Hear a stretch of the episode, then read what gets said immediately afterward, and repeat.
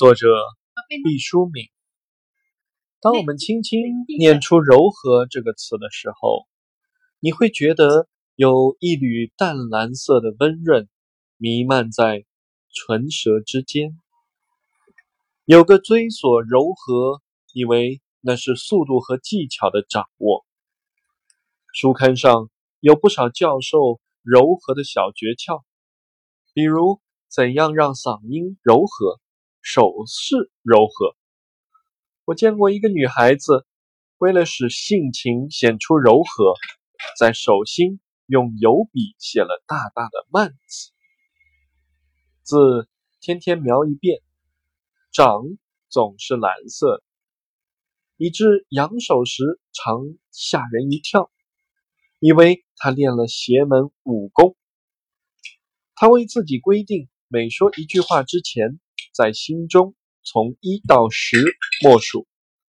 但它除了让人感到木讷和喜怒无常外，与柔和完全不搭界。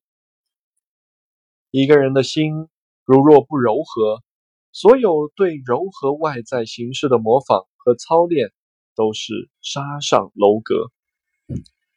看看天空和海洋吧，当它们最美丽和最博大、最安宁和最清洁的时候，他们是柔和的。只有自己的心成长了，才会在不经意之间收获柔和。我们的声音柔和了，就更容易渗透到辽远的空间；我们的目光柔和了，就更轻盈的卷起心扉的窗纱。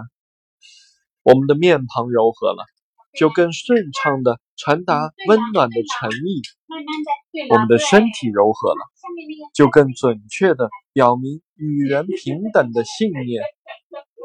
柔和是力量的内敛和高度自信的宁心儿。